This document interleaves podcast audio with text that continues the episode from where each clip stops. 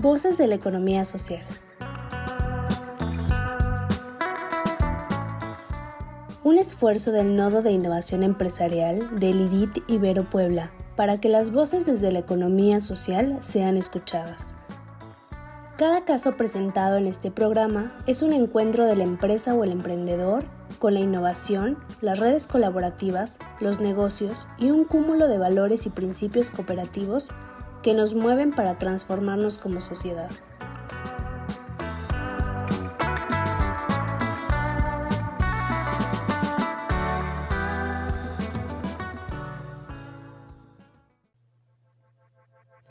Hola a todos, bienvenidos una vez más al programa Voces de la Economía Social, un espacio de formación a distancia dirigido a impulsores, capacitadores, orientadores y asesores de empresas en clave de economía social. Les saluda nuevamente Irma Lila y en esta ocasión me acompaña Andrea Pérez Flores, quien es asesora y consultora del Nodo de Innovación Empresarial del IDIT Ibero Puebla, participando en diversos programas de incubación y aceleración de empresas. Bienvenida, Andrea. Hola Irma, gracias. Pues muchas gracias a ti por aceptar esta invitación. Y bueno, el tema que hoy colocamos sobre la mesa es sobre los procesos de exportación en las empresas. Por lo tanto, eh, como orientadores es importante que tengamos una visión muy amplia para poder encaminar de la manera más adecuada y acertada a las empresas a las cuales estamos acompañando en este tema, ¿no? Entonces, Andrea, de acuerdo a tu experiencia, ¿qué aspectos se deben tomar en cuenta para tomar la decisión de exportar? Antes que todo, la empresa debe de tener muy claro el mercado al que se va a dirigir, ya que sin tener conocimiento del mercado, a veces creemos que vender en un territorio extranjero o en otro país podría resultar similar a vender en nuestro propio territorio. Sin embargo, es muy importante que la empresa o el emprendedor tenga bien fijado este mercado, ya que a partir de él va a poder indagar e investigar la mayor cantidad de información posible acerca del comportamiento de los consumidores en estos territorios pasa mucho que cuando exportamos a países que son culturalmente muy distintos al nuestro, cuesta mucho poder introducir nuestros productos a este mercado. Entonces, antes que todo, claridad sobre el mercado al que van dirigidos la otra es tener un producto que realmente cumpla con los requisitos del país de destino. Normalmente los requisitos cambian de acuerdo a las autoridades o a la norma regulatoria que rige en ese momento en territorio. Entonces es muy importante también que las empresas puedan identificar aspectos básicos como empaques, etiquetas, información que debe contener el producto, porque las leyes como cambian de país en país, hay algunas ocasiones en las que otros países piden más requisitos o algunos otros menos, ¿no? Entonces eso es eh, primordial y también hay que checar mucho el aspecto cultural. A veces no se hace una tropicalización del producto y entonces en algunos casos muy sonados ha llegado a ser hasta ofensivo el nombre que este, los emprendedores deciden ponerle a su producto porque a veces desean mantener el mismo que el territorio nacional o propio y cuando lo exportan resulta ser que podría ser una palabra ofensiva, podría ser tener un gesto ofensivo para la cultura del país de destino. Entonces, son aspectos como muy indispensables antes de tomar la decisión de hacerlo y lo que viene después pues ya son temas más técnicos, pero antes de cualquier otro eh, paso es importante considerar estos aspectos que tienen que ver con la culturalidad de los demás territorios y también con el producto en sí mismo, ¿no?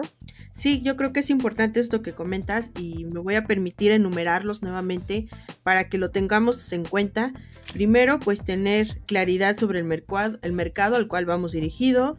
Dos, tener un producto que cumpla con los requerimientos y las normas de otros territorios y estos aspectos culturales que tú comentas, ¿no? Por otro lado, Andy, también quisiera preguntarte sobre estos requerimientos técnicos que ya has mencionado, ¿no? Que debe de cumplir la empresa, ¿no? Porque muchas veces es el anhelo de las empresas el estar eh, conquistando nuevos mercados, nuevos territorios. Sin embargo, em, pues es importante que la empresa deba tener un plan como muy específico de exportación y cubrir todos estos aspectos técnicos, ¿no? Sí, es correcto. Finalmente, la decisión de exportar no es algo a la ligera, eh, a veces se ve inalcanzable porque son demasiados pasos, sin embargo, una vez que tú te decides a, a tener el tema de exportación, hay muchos expertos alrededor y mucha información ya disponible que te pueden ir guiando en el proceso sí el tema de los aspectos técnicos es muy importante tenerlo como al día porque muchas veces o la mayoría de las ocasiones son regulaciones que tienen que ver con leyes, que tienen que ver con impuestos, que tienen que ver con pago de derechos, con pago de cuotas. Y también hay personas que se encargan de hacer como todo eso, pero sí es importante que en las primeras, o sea, todo lo técnico de alguna forma tiene solución o algunos expertos te pueden ayudar a cumplir con todos los requisitos eh, como que eso es una parte primordial, sin embargo no es la determinante, ¿no? O sea, creo que lo determinante para exportar es decidirse y realmente entrarle con todo al proceso y, e ir cumpliendo estos requisitos de manera paulatina. Claro.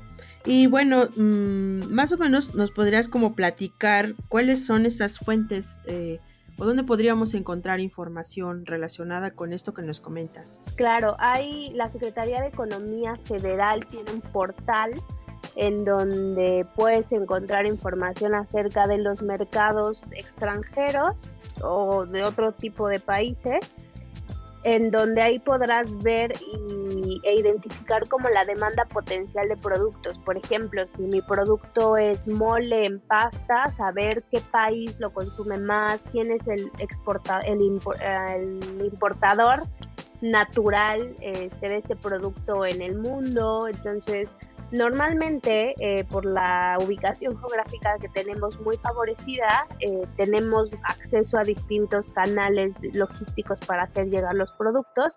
Todo esto también el Banco Santander tiene una plataforma que se llama Santander X, me parece, en donde ahí vienen mucha información acerca de cómo se mueve el el mercado internacional en el sentido de que puedes encontrar temas logísticos, puedes encontrar tipos de cambio, puedes encontrar este, tips y recomendaciones para negociar con Europa, con Asia, con otros continentes o otros países en específico.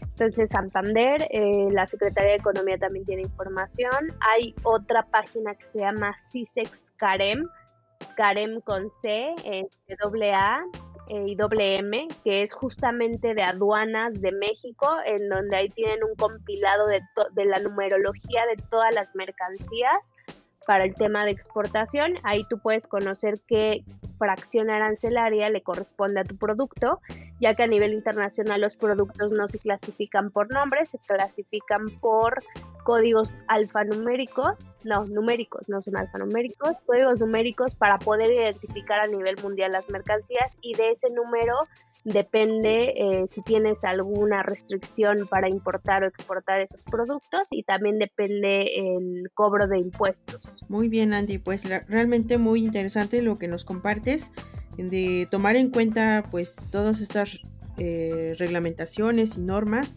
y bueno pues eh, en cuanto a información pues lo podemos encontrar en estas fuentes que nos compartes y ya hablando un poquito más acerca de de la estructura interna de la empresa, qué aspectos debe considerar ¿no? para exportar.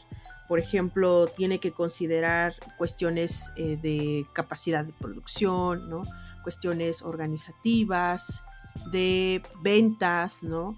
Incluso de todo un plan financiero para poder eh, llevar a cabo estas, pues, estos procesos de exportación, ¿no?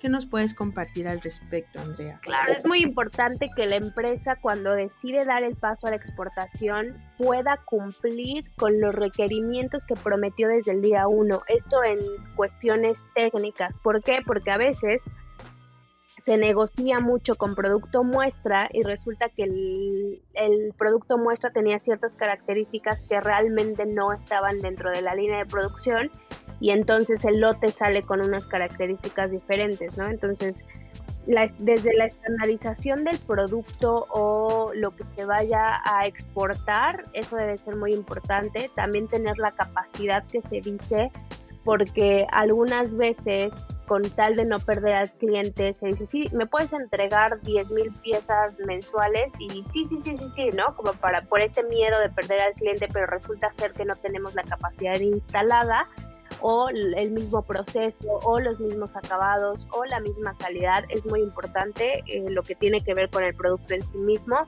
Otro tema importante es contar con el equipo humano o con el, el capital humano necesario porque exportar implica empaque, implica embalaje, implica procesos más allá de que si yo pusiera el producto en anaquel, por ejemplo, ¿no? Implica un tema de embalaje muy importante, un tema logístico también importante.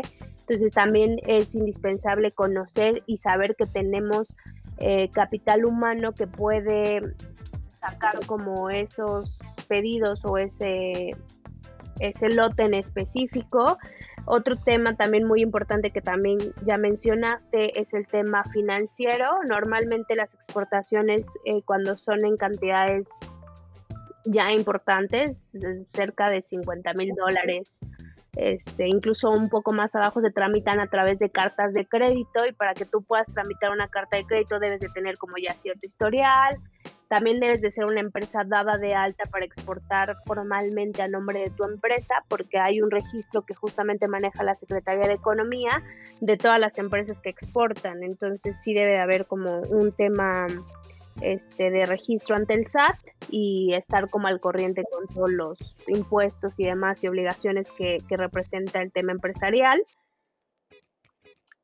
y finalmente tener una buena estrategia. Si tú vas a ser el, comprar, el vendedor directo en el país al que decides exportar, pues tener una buena estrategia de comunicación y de ventas, ¿no? O sea, tener como este servicio al cliente. Es muy importante el tema del país que elijas, al menos que una persona de la compañía conozca y se pueda dedicar al tema cuando hay una barrera de idioma. O sea, por ejemplo, si vamos a exportar a Estados Unidos, es importante que ciertas personas del equipo puedan dominar e, el, idioma por cualquier tema y demás, eh, tenerlo previsto en el idioma del país al que decidiste exportar. Pues en realidad sí son bastantes aspectos que hay que tomar en cuenta, ¿no? Eh, no es una decisión fácil, sencilla, pero creo que es importante pues irnos empapando de todos estos procesos. Y bueno, para ir cerrando, Andrea, eh, platícanos un poco de los beneficios que traería propiamente pues la exportación de productos hacia otros países. Claro, los beneficios más buscados por la mayor cantidad de las personas o de los empresarios es justamente el aumento en ventas. Sin embargo, no creería que es el beneficio más importante. Creo que los beneficios que realmente tienen a nivel empresarial es que tú puedes estar diversificando productos o sacando líneas de productos que van dirigidos a otros mercados, a veces con mayor valor agregado en el sentido de que el tipo de cambio finalmente favorece a algunos países y entonces tú puedes tener mayor margen de utilidades o de maniobra siempre y cuando tu, estrategia de fijación de precios y de costeo incluya todo, todo lo que tiene que ver con los procesos de exportación, ¿no? El tema logístico y demás. Eh, ¿Por qué lo menciono? Porque a veces persiguiendo el beneficio primordial que es el aumento de las ventas, resulta ser que, lo, este, que realmente no estás aumentando ventas y que sale más caro exportar que no hacerlo, ¿no? Entonces sí es importante identificar eh, ese beneficio en el sentido de si voy a aumentar ventas, pues saber que la estrategia de costeo para la exportación está bien determinada. Otro de los beneficios es que tendríamos acceso a otra cultura, a otro mercado diferente y también información. Creo que el tema de información al final como empresario te funciona para saber qué se está vendiendo en el mundo, qué está demandando el mercado, hacia dónde podría irse este, incluso la misma producción de la empresa. Otro de los beneficios pues es indudablemente a nivel macroeconómico acerca de la balanza comercial. Este, se ve favorecida con el tema de las exportaciones. Son como los beneficios que, que podría enlistar ahora mismo. Incluso también leía por ahí eh, cuestiones sobre que también hay una cierta seguridad ¿no? en relación a determinados riesgos que puede correr el mercado interno. ¿no? Eh, y bueno, Esto es cuando, por ejemplo, un país entra en recesión o en una crisis económica, ¿no? Eso digo, al final también pudiese favorecer, ¿no? Todo también va a depender de los, de cómo se comporten estos tipos de cambio que nos, que nos estás compartiendo. Y bueno, pues Andrea, agradezco mucho pues tu participación, agradezco mucho estas recomendaciones, estos tips que nos das y seguramente pues a nosotros como orientadores pues nos van a servir muchísimo a la hora de orientar y acompañar a las empresas. Sí, gracias a ti y creo que una labor importante para los orientadores o las personas que estamos en contacto con empresas es justamente tratar de darles esta información lo más digerida posible para que ellos se puedan animar y no lo vean como una barrera, sino como una oportunidad, ¿no? Claro. Pues bueno, agradecemos la atención de quienes nos están escuchando y nos despedimos. Escúchanos en nuestro próximo episodio. Hasta pronto.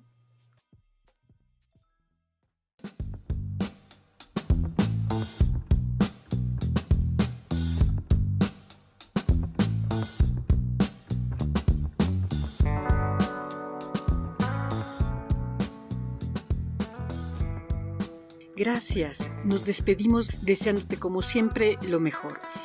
Síguenos también por Facebook, Twitter o LinkedIn.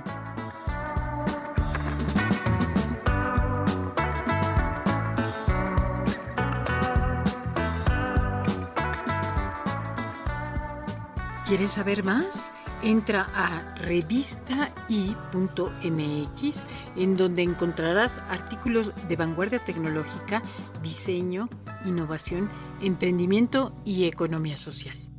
Somos el IDIT de la Ibero Puebla.